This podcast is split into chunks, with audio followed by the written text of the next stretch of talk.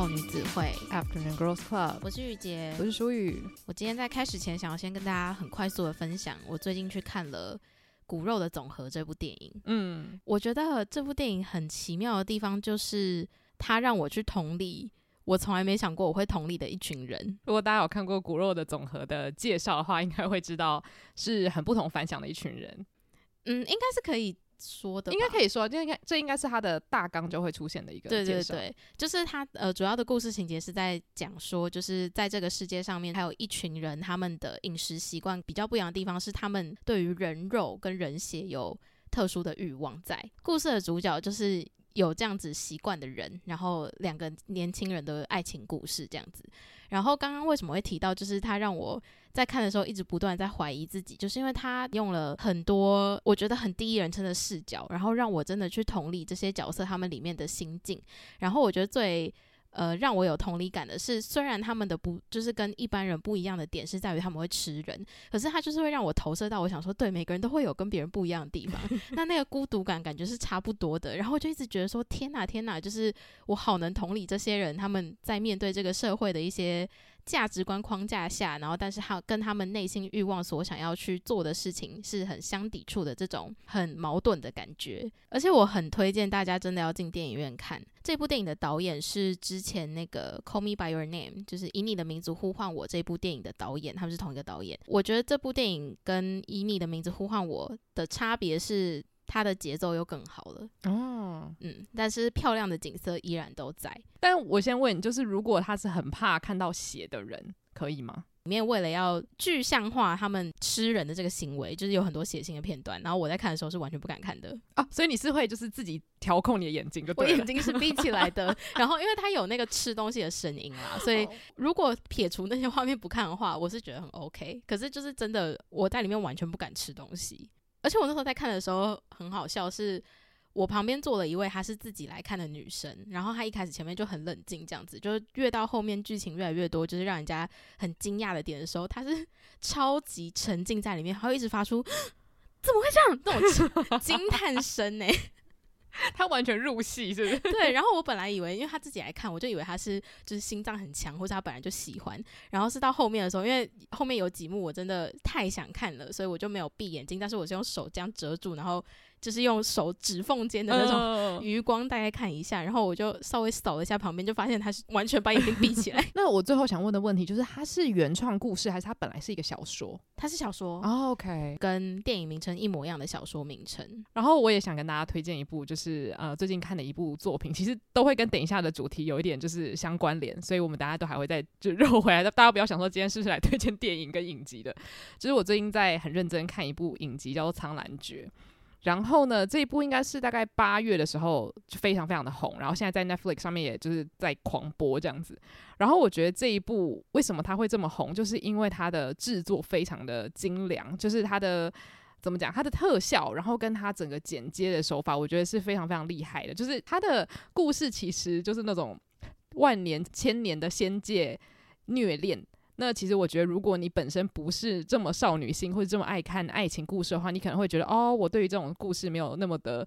那么的有热忱这样子。但我觉得，如果你是一个有少女心的人，那这一部真的是拍得很不错。因为我不太确定大家有没有看过很多仙侠剧，都是那种爱得莫名其妙，或者是第五集的时候就是我可以为你死，然后我可以自杀，然后就是拯救全仙界这样子。然后我对于这种故事就非常的不屑，因为。就是完全没有任何铺垫的那种爱情故事，就会让人看了没有什么感觉。可是我觉得汤兰觉得他就是做到了一件很简单的事情，就是他让大家知道为什么两个人会相爱，然后为什么这一段恋情必须要这么虐，就是一切都是有原因的。所以他算是完全没有任何工具人，然后故事写得很清楚，然后每一个角色都有他很好的动机。所以我觉得以一个爱情故事来说，他算是写的真的是很不错。所以就是在这边也推荐给大家。嗯。对，那首先我要先就是想问一下，就是你觉得你今天推荐的这一部电影，它跟我们今天要聊的主题有什么样子的关联？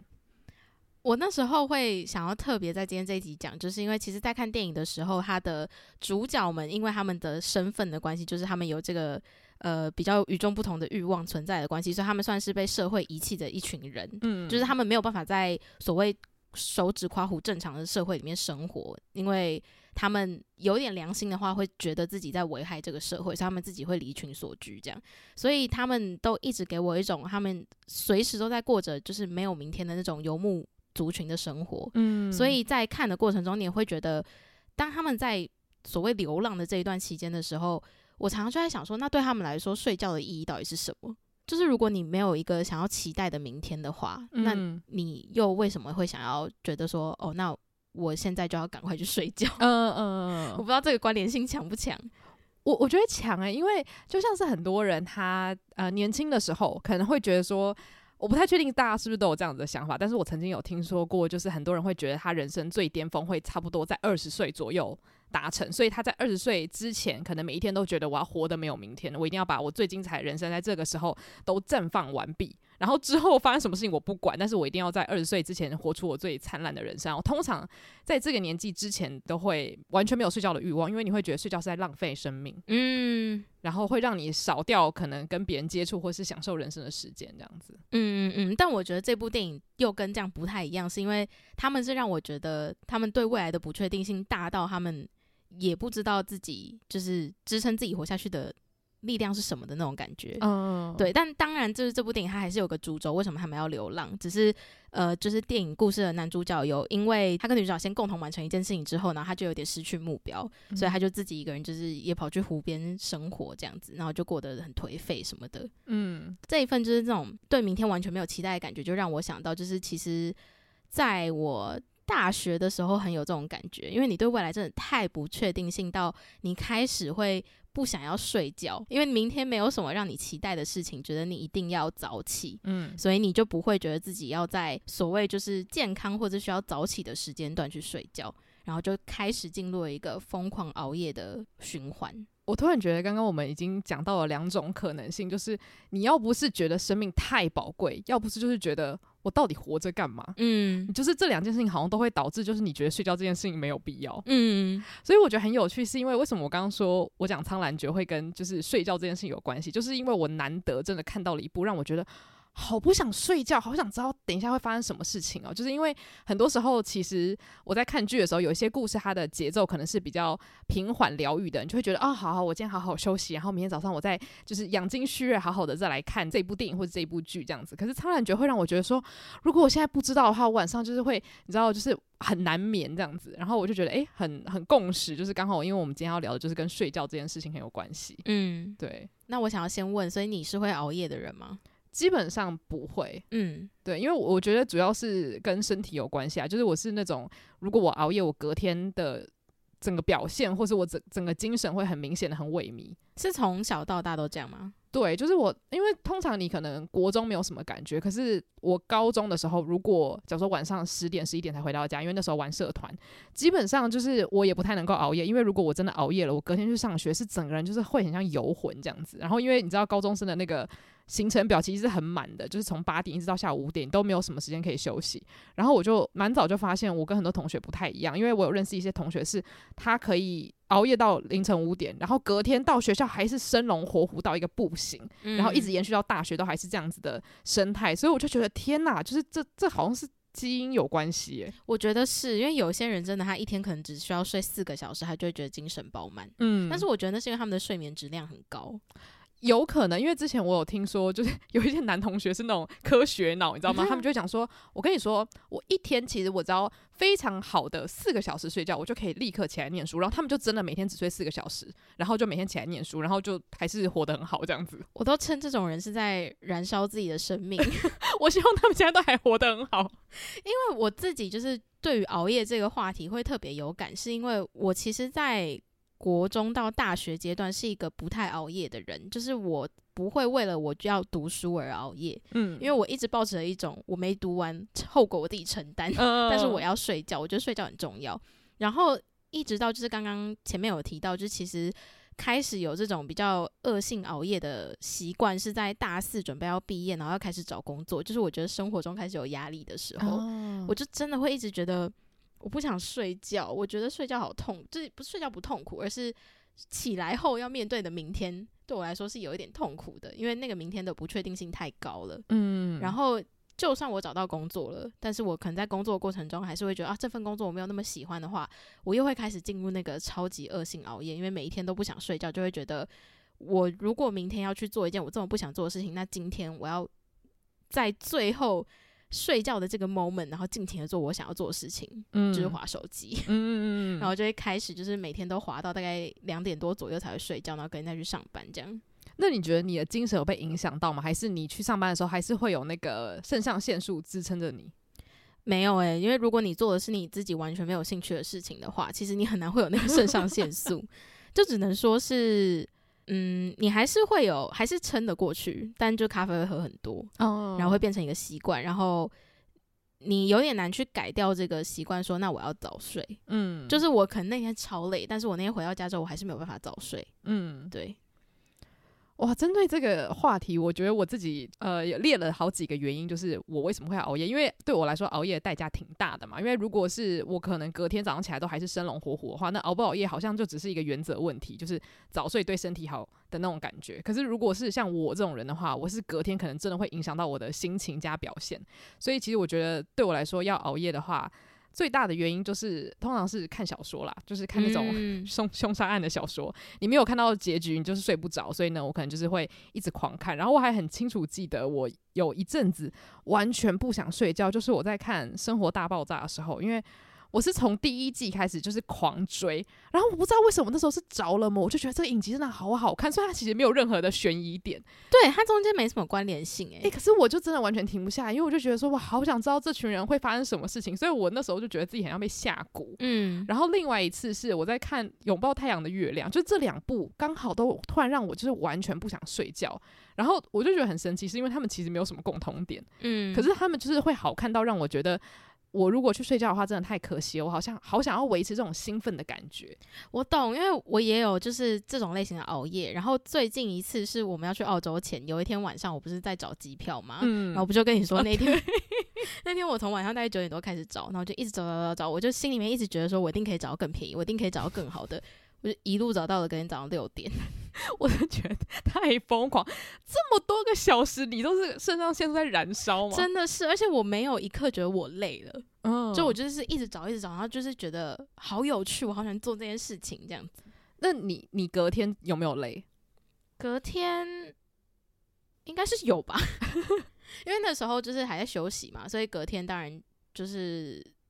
可能又睡了。大概三四个小时就起床，可是也不会到就真的觉得很累这样。嗯，uh, 因为有那个兴奋感，是我要赶快跟你说我找到了结果，然后我们要赶快订机票，然后去完成这件事情。嗯，所以确实我觉得在熬夜这一方面来讲，就真的对我来说也是两种，一种就是我我不想要结束今天的那一种熬夜，另外一种是我现在在进行一件事情，我就是想要把它完成。嗯，然后这种情况下，通常就是会发生在我有想要完成的事项，就譬如说我高中的时候会。因为要剪社团要出的影片，然后就会熬夜到三四点，而且那时候是，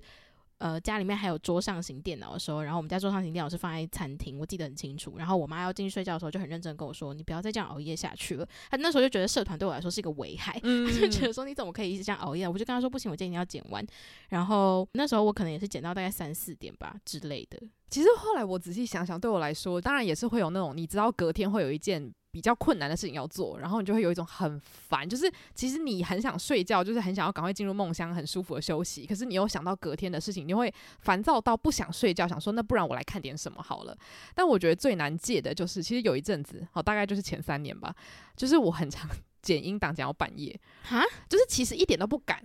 就是像例如说，我们每周都会上英档嘛，嗯，然后其实假如说那天可能就是会是礼拜六，然后我们的英档都是礼拜四才上线，可是我就是很喜欢熬夜剪英档，然后后来我妈是真的有点受不了，她就讲说不要再熬夜剪音档了。然后你是喜欢那个时候的平静感吗？对，然后因为我觉得剪音档很好玩，很开心，所以就假如说我们假如说录完，然后回到家七八点吃完饭，然后做点事情，九点十点洗完澡，然后就会开始剪音档，剪完音档再听一遍，听完一遍啊，再剪一次好了，然后这样剪剪剪，然后可能剪到十二点半，因为差不多十二点之后睡觉对我来说就有有点太太晚了这样，然后后来我是真的要很认真的跟自己说，只要事情没有来不及，就应该要先去睡觉。嗯，然后我现在才真终于养成了一个习惯，就是今天如果这个音档不是明天就要上传的话，我不要再熬夜剪音档，因为我发现其实长期下来，我那个礼拜就是真的会累，就算是做很开心的事情，就算是我是自愿性的想要熬夜，但是我就发现其实这件事情对我的身体还是有一些影响的。但是我觉得有时候开心的事情反而也很难戒掉。那你觉得就是从你开始运动之后，你有变得比较，就是假设你熬夜了，那个累的感觉会比较不明显吗？我我必须要说，我发现一直以来都没有，我也觉得很好奇，就是因为我是一个就是。会睡午觉的人，嗯，可是我睡了午觉之后，晚上又还是会睡很久。然后我就跟我妈说，到底是为什么我这么爱睡觉？然后我妈就说，她发现我这个人就是，无论我在怎么就是努力锻炼，我好像只要事情不是照原本的 routine 去发展的话，我就会突然断电。就是只要是，假如说我。因为看了某一个影集，然后可能就熬夜两个晚上，我那个礼拜就会就是很容易很累，然后会一直睡午觉，一直睡午觉。嗯，就我发现好像我的体力是跟我有没有维持一个良好的稳定的生活习惯有关，然后反而可能运动的话是变成我的就是负重力会增加，但是我觉得体力方面好像主要还是跟例行公事有关系，就是不能打破循环。哦，而且我刚刚又突然想到一种是。你不是刻意自己要熬夜，而是你睡不着觉。嗯，oh. 就是我觉得我在真的是我学生时代的时候，这件事情很少发生。然后我还记得我大学的时候，有一次我有有几个就是他们晚上很常失眠的同学，就很认真的问我跟另外一位朋友说：“你们晚上都不会睡不着觉吗？”然后我们就说。不会啊，就睡觉啊，就是呃，可能躺在床上，然后大概过个一分钟以内，我一定可以睡着那种情况。然后真的是到出社会之后，我才体会到，就是什么叫做你大脑停不下来，就是你无法关机的状况，嗯，发生了。然后那个就是让你导致你被迫要熬夜，因为你睡不着觉。诶，那我有个问题，就是你觉得这件事情是，如果你当时是有在做一个计划，或是你当时是有在工作的时候，这件事情会特别明显吗？还是就算你可能当时是，例如说在休息中，还是会有这样子脑袋停不下来的状况？我觉得是，如果你睡前开始突然想到一个很远根本就还没有发生的事情，可是这个事情它可能有点复杂，嗯，就是这件事情的结果是。呃，你前面可能要做大概十个工序，而且这十个工序都是不太能出错的情况下才会发生的事情的话，那你就会，我脑中就会开始不断的从，那我第一个要做什么，第二个要做什么，那我第二个如果这样做的话，那我第一个就要调整，那我第三个如果要这样做的话，那我前面又不行，然后我就一直这样轮回轮回轮回，然后最后就是，呃。有的时候会因为这样真的想出一个更好的解决方式，但大部分的时候就是导致我自己睡不着。嗯，就也不是焦虑感，而是我的头脑停不下来，让我真的睡不着觉。然后这时候我的唯一解方就是听音乐，不然就是听 podcast。嗯，就是听别人说话，让我不要去思考。嗯，对。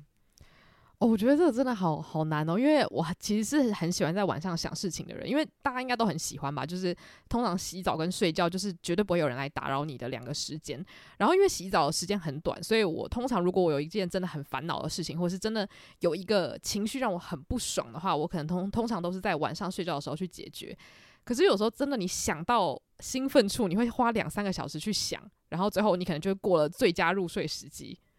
那你会就是因为常常在想，譬如说讲无法消化的情绪好了，你会因为就是真的消化不了，最后就那一天晚上完全睡不着觉吗？通常不会，因为可能想一想之后，我就是会。开始神游，然后就睡着。哦，但是如果是那种有很确切的事情，就例如说，呃，我我举个例子好了。假如说有一个人可能问我说，你要不要接这个工作？然后我就想说，到底是要还是不要？这种就是很明确的情绪，就是很烦恼，不知道要选哪一个。那我可能就会花整个晚上想想想。然后如果隔天我又知道说我要六点起床，那我会加上第三个烦恼，就是哦，我一定要准时起床，我一定要准时起床。所以最后就因为很想要准时起床，又很想要想出一个答案，最后就会有一种，其实你有睡着，可是。你会觉得你有一种完全没有入睡，然后六点闹钟一响的时候，你立刻醒来。我不知道大家有没有经历过这种情绪，或者是最好的举例就是要校外教学的那种晚上，我就会想说啊，好兴奋，好兴奋。然后最后五点闹钟响的时候，你想说，诶，我刚好睡着吗？有啊，我印象最深刻就是我们在国外，然后因为太长要赶那种凌晨的班机，嗯嗯嗯，可能是大概凌晨五点左右，但是因为从宿舍出发到机场可能要一个小时之类的，所以就是大概凌晨三点或到四点就要起床，然后前一天晚上你可能想说好，那因为我今天等一下三点就要起床。所以我理想的睡觉时间，如果要睡满八小时的话，那就是我可能晚上七点或八点就要睡觉。那你也知道那个时间点，你躺下去根本就不会有睡意。嗯。然后当你真躺下去之后，你一定会在床上就是辗转反侧到至少晚上十点甚至十一点。然后是真的要十二点，你想说啊，我只剩下叫四个小时，我这样子会睡眠不够，你才有可能会睡着。可是你那个睡着，是你心里面会一直跟自己说，你再睡个两个小时就要起床了。对，所以你完全没有休息到，然后最后呢，就会变成一个很糟糕的睡眠品质。对。嗯想要定期收听更多书虫人生的精彩书单吗？想要定期吸收更多影剧人生的心得体悟吗？欢迎订阅我们跟 Mixer Box 合作推出的午后女子会赞助方案，每月提供一篇节目精选主题延伸文章，以及我们的每月书单影剧片单心得分享，外加每月 Bonus 书虫人生特辑，以及每两个月一次的英文闲聊单集。现在就去 Mixer Box 搜寻午后女子会 Afternoon Girls Club。订阅不同层级的方案，为你的生活提供更多休闲娱乐的新选择。所以我我现在就很认真，很想要有一个，就例如说睡觉前的一个小时都不要碰三 C，甚至是有人讲说也不要看书，因为有时候看书你可能很在那个情节里面，你又想继续看下去，或是那个情节很刺激，或是很恐怖什么的，也可能会影响到你的睡眠品质。可是真的说真的，在你躺下去的前一个小时，如果你什么都不做的话，那到底要干嘛？我真要问你，那还可以做什么？欸？很多人是说你可以冥想，或者是点蜡烛，然后享受一个人的孤孤寂时光。没有，我觉得等一下，因为这个享受一个人的孤寂时光的意思，就代表你是自己想你你在独处，嗯，在独处就是会思考，嗯，思考就是会焦虑，焦虑就是会睡不着觉 啊。我我觉得我目前还是没办法放弃看书啦，因为就是如果你真的叫我一个小时坐在那边什么不做，只是拉筋跟冥想的话，我觉得有点太长了。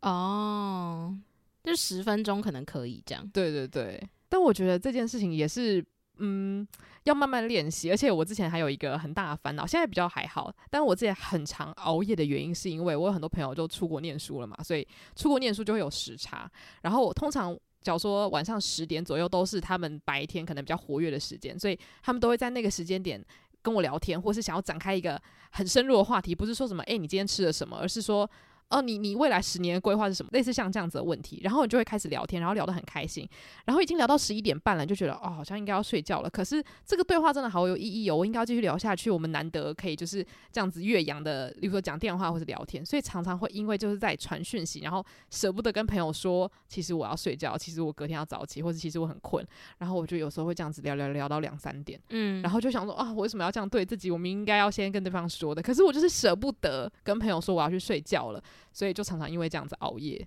嗯，对，所以这件事情也是我我还在练习啦。不过因为最近就是朋友们也就是工作都很忙，所以也比较不会有这样的机会了。所以我每次都会觉得哦，因为很难得，所以不应该喊卡，嗯，对，所以我不太确定大家有没有这样子的烦恼了。但我觉得这算是幸福的烦恼。对，我觉得这个就是那种热恋时期会跟男朋友或是女朋友讲电话讲到凌晨，哦，然后什么都挂断电话的情节啊，对，然后就是会把那个手机放在旁边。挂睡，对，我跟你讲，挂睡也是我这一两年才学到的新词。哦，是啊，对，嗯，所以我我也是不太确定，因为有时候就是因为聊天的快乐很大，所以你就会觉得哦，好像不应该影响到你的睡眠。可是常常都会在隔天的时候又想说啊，其实就是早知道就早睡了，有有什么事情隔天再讲也可以。我真的这个。呃，就是自我对话，在我脑中发生过非常多次。就是我每次不小心熬夜之后，隔天晚上很如果很累的话，我就会跟自己说，今天要早点睡。然后今天可能真的比较早躺在床上，譬如说晚上十点半，我就躺在床上，我就开始划手机，然后就看看看看看看，然后又看到了十二点一点，嗯，然后才会就想说啊，我真的不行，要睡着了这样子。那你觉得，如果是针对像是报复性熬夜，就例如说像我觉得很好笑是，明明应该要睡觉，可是你手就会忍不住，我的手很好笑，他就会忍不住点到 YouTube 点下去，然后手你不要讲的好像你守了自己的生命，这就是你自己脑中的决定而已。然后点下去之后就会想说，哦，那不然来看一个二十分钟的影片好了。然后看完之后觉得，嗯，这影片不错，再来看下一个。然后就是有的时候其实你本来。第一个想法是我要睡觉，嗯，可是不知怎么的，十分钟之后你就会开始陷入 YouTube 的世界。那你觉得针对这种有点报复性熬夜，或是这个时间才是我真的要开始我的夜生活这个时段，这个想法，你觉得有没有什么解决的方法？没有啊，我现在就是深陷其中。我本来今天还抱持这个疑问要请你帮我解答，欸，诶，因为我我不知道你会有这种症状，因为我自己的症状非常明显，就是我睡觉前我是严重到。这种报复性熬夜是严重到我划完，譬如说 Facebook 的那个影片，我看完了，我我觉得很无聊了，我会跳出来到 YouTube，然后开始看 YouTube Shorts 或者看 YouTube 长影片，看看看看，觉得哦好无聊，不想看了。我会再跳出来到 TikTok，TikTok 看完了之后想说还是不想睡觉，我再回到 Facebook，它就变成一个循环。我有这么多娱乐选择，所以我觉得从中一直找一直找，然后甚至很多时候其实我就是重复看一些我已经看过的内容，嗯，但我觉得很好看，我就会看。然后对我来说那很放松，就是我觉得现在就是真的太多。情况是你一整天可能因为你上班或什么，所以你的时间被卡住嘛。然后你回家之后就跟家人吃饭啊，所以你也没有到真正的休息到，也不讲休息到，就是你还是要维持一定的就是社交的程度。嗯，然后就是只有在睡觉前，你那那段时间是自己没有真的不需要跟人家社交，然后可以完全放空。那放空的时候想要做什么？就你又不想要面对自己心里面的想法，所以你就开始疯狂划手机，然后接收这些可能没有用的资讯。然后但是接收这些资讯，它又很。中毒性的会让你就是停不下来，然后你会一直觉得我今天一定要滑个两到三个小时才算我真的有滑到手机，嗯、我才可以睡觉。这样，我觉得我自己的做法是，我这件事情应该实行了有没有半年多？就是我我用那个荧幕使用时间，就是我把它整个关起来，所以基本上我的手机大概十点，诶、欸，对，十点开始它就会全部关起来，除我只有留几个 App 是 YouTube，然后 Audible 跟。那个 podcast，因为我我必须要留 YouTube 的原因，就是因为我要听 ASMR，所以它是我唯一可以收听的管道嘛。然后我觉得就是手机这个整个关掉是非常非常有帮助。就虽然你还是可以打开，你可以决定说什么今天都不要不要把这个 app 关起来，可是真的因为这样子有很多讯息不会进到我的眼里，所以很多事情就是隔天早上八点之后再处理。所以我觉得它帮助我很多，尤其是像那种就是什么 TikTok 或者 Shorts，就因为这样其实我看不太到。所以我觉得这个是一个还不错的方法，虽然有很多朋友跟我抱怨说，他们可能晚上打电话给我都不接，就是因为他会直接 block 掉这样。哦，但我刚刚就是想到说这件事情，就是刚好可以关联到我们之后也想要录的一个单集，就是所谓自制力这件事。哦，因为我觉得对我来说，报复性熬夜或者是熬夜至今有一点难解的原因，就是因为我自制力比较低下，嗯，然后我就很常会就是放纵自己，导致最后。就是会很累，可是我也会告诉自己说，但累也是因为我前一天熬夜，所以我就自己承担。嗯，所以就是好像也没有怎么样，但是心里面会跟自己说，就是希望可以不要熬夜是最好的。嗯，对，我觉得其实如果以人性来说，最好解的方法就是一定要找到一个比这些东西更吸引人的。就是方案，虽然这件事情非常的困难，对我来说的话，就是找到 ASMR 影片。然后因为 ASMR 影片，你其实不太能够一直看嘛，因为你看就觉得哦，他其实也没在干嘛。但你用听的会觉得很开心，所以通常我就是会边听边躺着。然后因为它的那个吸引力很大，你就会不会有那个欲望想说啊，我再来看个什么别的影片，再来看个什么别的影集，然后就会默默的睡着这样。哦，但我觉得其实书还蛮好的，因为通常你看书，然后尤其是晚上，很容易会想要打呵欠。我之前好像有跟大家提过，我在睡前会比较习惯选择小说类型的书，嗯，然后我自己觉得小说类型的书很容易入眠，是真的。嗯，但就是有些人是觉得工具书比较容易入眠，可是因为工具书它会让我去反思很多我自己的行为，所以反而就会让我一直不断的在思考。可是小说的话，就是如果它稍微就是叙述有点冗长，我就想说哦，好，差不多，然后我就会整个意识出走。对，我我觉得要找到自己。就是 要找到让你疲乏的东西嘛，这样也好像有点怪怪，但就是要找到一些你觉得还算蛮有趣，可是又可以让你比较快感到 疲累的东西。嗯，就书通常是一个很好的选择啦。嗯嗯嗯，对对对，大家可以选择看一下什么人物传记啊之类的。哦，人物传记不错诶、欸，就是它不会真的无聊，可是它需要一些脑容量去消化。嗯，对，我觉得通常就是你看书看一看，你会突然就觉得哦好困哦，然后你会心满意足的合上书，然后躺下来。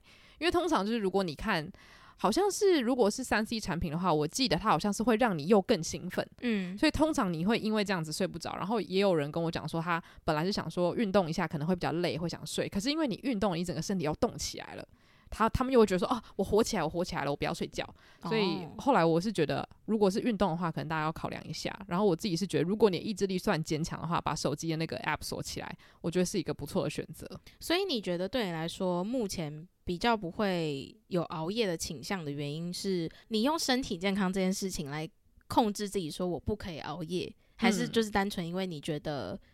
明天有一件你很期待的事情？我觉得是两个综合起来，就是因为当然现在这个年纪，我会很在乎我的身体健康，所以我会觉得说不熬夜是一种我对自己负责任的方式。然后再来隔天的话，其实我觉得很重要的一个点是，我发现我是成型人，就是成型人是什么？就是早晨的晨，然后就是 A 型的型。OK，就是因为像有些人是晚上他会越来越有创意什么的，但其实我觉得我晚上也可以做事，但是我是喜欢在白天活动的人。嗯，所以如果我熬夜的话，就变成是我会更晚起床，我就消耗掉了我。更有活力的那段时间，其实我就是一直在 陷害我自己嘛。不太确定，如果你本来就是在晚上特别活跃的人，要怎么解决这件事情？搞不好其实也不用，只是很多人都会讲说啊，我们应该要日出而作，日落而息嘛。所以我目前是觉得，好像这样的生活方式是适合我的。那我觉得，其实如果你觉得你白天睡觉，晚上工作，身体也没有被影响的话，我觉得好像也没什么关系。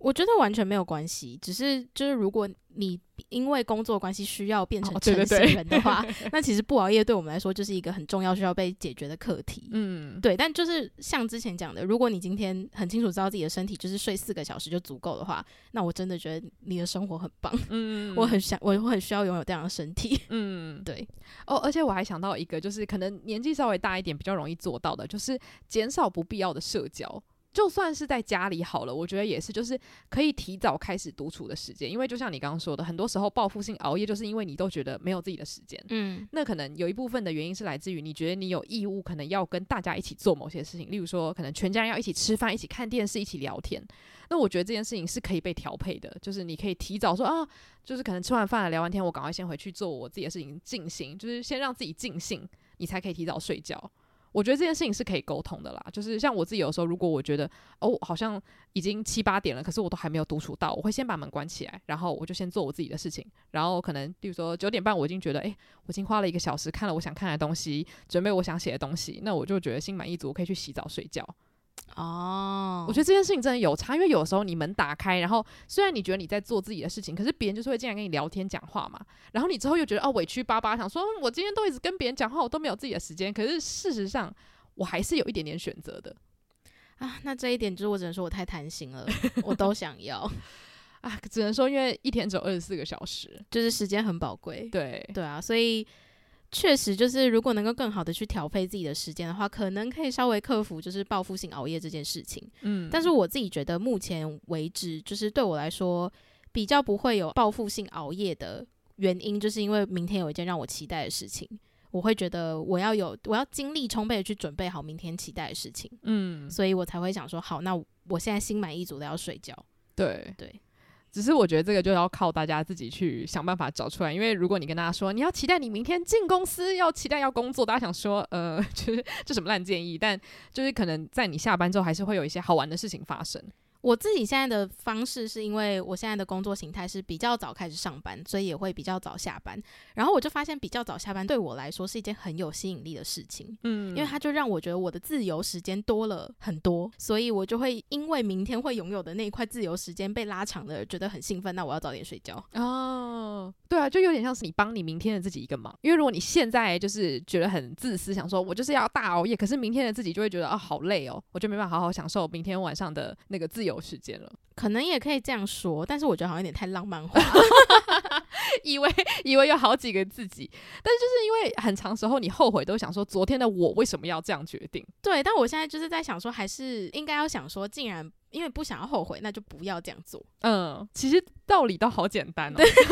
讲到最后想说，所以到底为什么要熬夜？而且我觉得，就是你刚刚提到那个独处时间。就是我之前前一阵子的做法是，我就会把那个独处时间拉在，就是譬如说我下班到回家的那段路上，嗯，所以像因为我想要拉长那段时间，而且我觉得走路可以帮助我自己思考，所以我就会跟我爸妈说，哦，我就不回家吃饭，可是那段时间我其实就是在外面，可能从公司走回家大概一个小时的时间，嗯，然后就对我来说就是足够的独处时间，所以回家之后我又可以陪他们，就是聊天啊，或是家人相处什么的，然后一直到睡觉前这样。嗯。就是确实像你讲的，其实有很多方式可以做选择啦。就我我觉得，其实要不要熬夜，其实你自己都很知道。因为有些人他就是很有熬夜的本钱，虽然可能就是老一辈的人都会讲说啊，你永远都不知道你年纪大的时候什么时候身体会有反应。但我觉得的确有些人他就是比较能够承受，就是睡眠比较少这件事情。但如果你是跟我一样没有办法做到这件事情的话，其实多给自己一点那种余地吧。就是例如说像你刚刚讲的，就是你下班会先给自己时间，然后像我现在的做法是，我会先关门，告诉大家说现在这是我的时间。可是等到我享受完我个人的时间的时候，我也会把时间给我身边的人，就是我要社交，我要什么都可以，就是不要觉得说好像来者要不拒，因为当你来者不拒之后，你剩下的那一句空壳，你还是没办法陪伴你身边的人。嗯，对啊，没错。所以今天就是大概是总结了一下我从大学毕业到开始工作这几年来，然后慢慢养成了一个很可怕报复性熬夜的习惯。然后到最近，就是我认认真真的正视了这件事情，然后想说我可以怎么做，然后用了一个比较请教性的心态，想说问一下淑宇，因为据我所知，他真的是一个不太熬夜的人，嗯，所以今天我觉得听完你的说法，也会让我除了制造就是哦，因为明天有一个我想要期待的事情之外，就是可以往更多，就是因为我觉得身体要健康这个方向发展。哦，而且我突然想到，就是很多不熬夜的人都是因为他没有健身。为什么？因为健身的话，你需要充足的睡眠，才可以让你就是呃，假如说你要长肌肉的话，你如果只是光吃跟练，你没有好好的睡觉跟喝水的话。还是没有办法达到最好的效果，所以其实如果以结果论来说的话，有睡觉对于你的健身是最有帮助的。你都已经去健身房这么努力了，如果你都不睡觉，到最后你的那个身体完全没有你想要的成效，你就会觉得更呕。嗯，所以我觉得以有健身来说的话，这个可能会是更强的一个诱因。哦，对，这样讲完，你是不是更想要早睡了？可能不一定，我觉得还是要看就是当天发生什么样的事情啦。哦，oh, okay. 就是确实有的时候，呃，所谓的报复性熬夜，最常就是发生在你可能那一天晚上。就是你上班完了之后呢，下班有很长的一个社交活动，然后导致你在睡前你会觉得你需要那一块自己独处充电的时间。嗯，可是就如果你能够稍微调配一下那个充电时间的话，那你可能会比较不需要报复性熬夜。不免俗的，其实这件事情会发生啦。对，就是当你的社交活动特别多的时候，这件事情就是永远会发生，只是你自己需要找时间去。就是消耗掉那个精力吧。嗯，对啊，反正就是如果大家有一些好的可以让自己不要熬夜的妙招的话，也欢迎分享给我们。如果你有一些秘诀可以让你每天只睡四小时还是精力充沛的话，也欢迎跟我们分享。没错，那我们的 IG 账号是 Afternoon Girls Club。然后，所以也欢迎到上面私讯我们，或是在现实动态标记我们。那如果针对这集的特定时间段有想要做特定留言的话，也欢迎到 Mixer Box 搜寻午后女子会。喜欢这集节目的话，也欢迎到 Apple Podcast 给我们留下五星评论。谢谢大家今天的收听，午后女子会散会。